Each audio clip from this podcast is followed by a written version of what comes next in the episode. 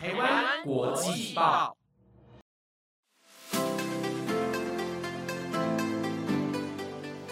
大家好，欢迎收听台湾国际报专题留学派，我是节目主持人如燕。最近的天气真的开始变凉啦，要正式的进入冬天啦，大家呢都要注意保暖哦。那今天呢要跟大家分享的主题呢是有关于去到外国留学时会发现的一些文化差异哦。那想知道究竟台湾跟其他国家有哪一些的文化差异的话呢，就绝对要守住今天的留学派喽。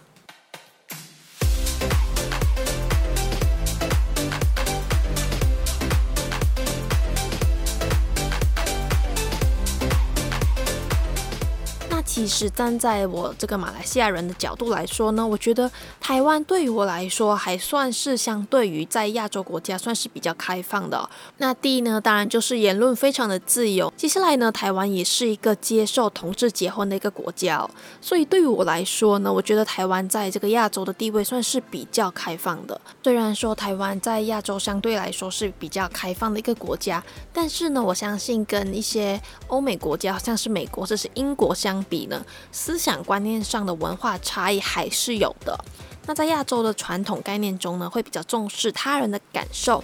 那在美国人的思维当中呢，更多的最主要是对于个人主义的理解。他们呢崇尚独立自由。那对于我们亚洲来说呢，思想相对于来说比较注重的是稳重内敛以及顾及他人以及自己的面子。所以呢，可能在遇到一些事情的时候的解决方法呢，两个不同国家的人呢，或许就会有不一样的解决方法哦。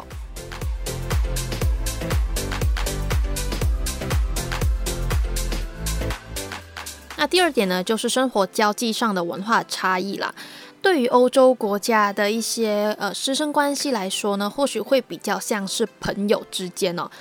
所以呢，当他们遇到一些问题或者是有一些疑问的时候呢，也能够更加的开放交流，然后更直接、更坦诚的去跟对方坦白他们的想法啦。那像我们的话呢，或许因为老师的关系，所以会有一种诶，老师是长辈的感觉哦。那对于可能有自己的想法啊，或者是有什么疑问的时候呢，会比较有所保留。另外啊，其实，在欧洲国家，关于这个独立性这个词呢，在美国学生的思想里面是一个非常重要。的一个词语哦，因为呢，这个理念会灌输他们这一生哦。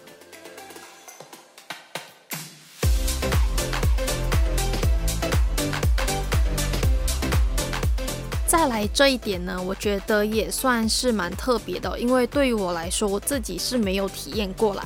但是在我整理资料的时候呢，就看到蛮多人呢都有讲说，诶，其实在美国也是有这个呃付小费的文化。那其实，在台湾或许去到有些餐厅是有需要付这个服务费嘛，但是这个服务费呢会算在我们呃可能最后要结账的时候一起算。其实呢，在美国付小费是一个非常普通的事情哦，甚至许多服务人员的这个最主要的收入来源是因为有客人给小费。其实这个呢就跟刚才所说的台湾的服务费有一点类似的概念啦。那不同的是呢，美国大多数的服务业的人员都是要给小费的。那这一点跟台湾不一。样的是呢，台湾可能只有一些餐厅啊，或者是饭店才有需要给这个服务费，但是在美国呢，其实基本上都会需要给哦。而且呢，有些公司甚至会以服务生到底收了多少的这个小费来断定服务生的这个绩效。所以呢，大家去到美国餐厅的时候呢，就千万不要忘记给这些服务生一些小费喽。那要给多少的小费才算是正常的呢？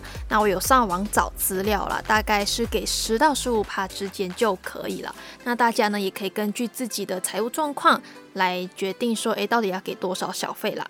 那在这里呢，再跟大家补充一个小知识哦，在美国呢，餐厅的服务生呢是不能够乱叫的，哦，因为呢，你的小费只会给服务你这一桌的服务生啦。所以呢，如果说你像在台湾一样随便呼叫一个服务生的话呢，是非常的不礼貌，而且你可能也会需要花更多钱呢去给这个小费了。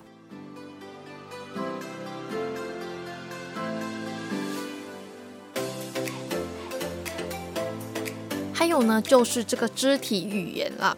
那像我们的话，或许跟朋友啊，或是家人打招呼的话，都会说哎，hello 啊，你好之类的，就是非常客气的用语言来表达啦。但是呢，如果在美国，人家透过跟你拥抱啊，或者是亲吻脸颊、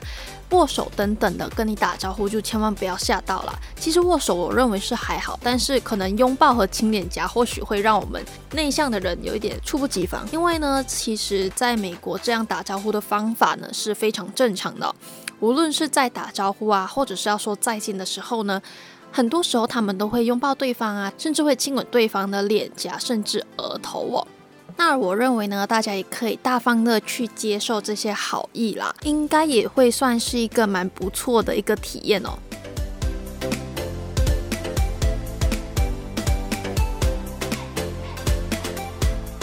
那接下来要跟大家分享的这一点呢，我觉得也算是我们这几点里面呢，可能这之间的差异是最明显的，那就是我们东方的教育还有西方国家的教育啦。那在东方国家呢，许多家长呢都会把这个好成绩、好工作还有好名声当成是成功的这个标准定义哦。那在这样的环境下呢，其实孩子可以选择的其实并不多，因为因为目标呢很早就已经被父母呢设定好了。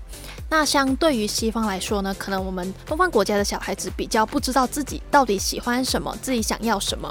反而呢是一昧的去达到其他人所设定的这个目标啦。但是呢，有的时候呢，我认为哦，其实有这个压力呢，才能够让人家呢更加的快速的进步。那西方国家的教育制度呢，许多父母呢会比较偏向于希望孩子是一个独立的个体，所以呢，他们也不会向孩子要求太多，就是呃可能要成绩非常好啊，或者是要有非常好的工作。他们呢只希望孩子呢能够有自己的目标，然后活出自己的人生啦。所以我。觉得也没有讲说到底是东方国家或者是西方国家的教育比较好，而是可能诶要看你自己比较适合哪一种的教育方式。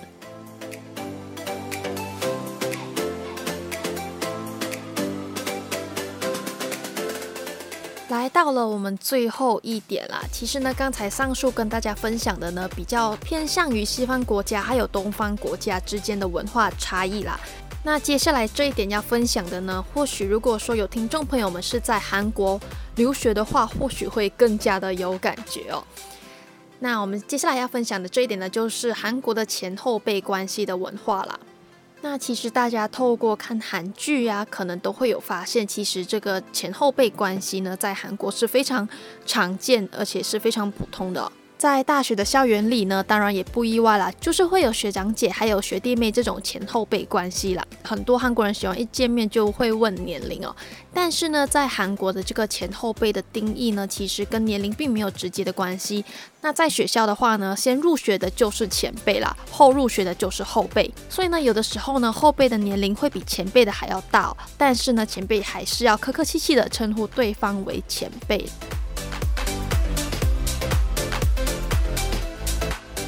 好啦，那今天呢，跟大家分享了六个关于和台湾一些不一样的文化。那其实呢，我觉得每一个文化呢，都有我们值得去学习。以及去欣赏的部分哦，那大家呢也可以透过留学的时候呢，好好的去观察，哎，其他国家的文化到底有什么特别的？那不知道听众朋友们呢，在去留学的时候呢，有没有发现什么更加有趣的、特别的文化差异呢？也欢迎跟我分享哦。其实呢，我觉得单说马来西亚跟台湾的这个文化差异呢，其实也是有的。那如果听众朋友们有兴趣的话呢，可能我下一期可以做一个关于马来西亚跟台湾之间的文化差。就是我自己亲身体验到的，来跟大家分享啦。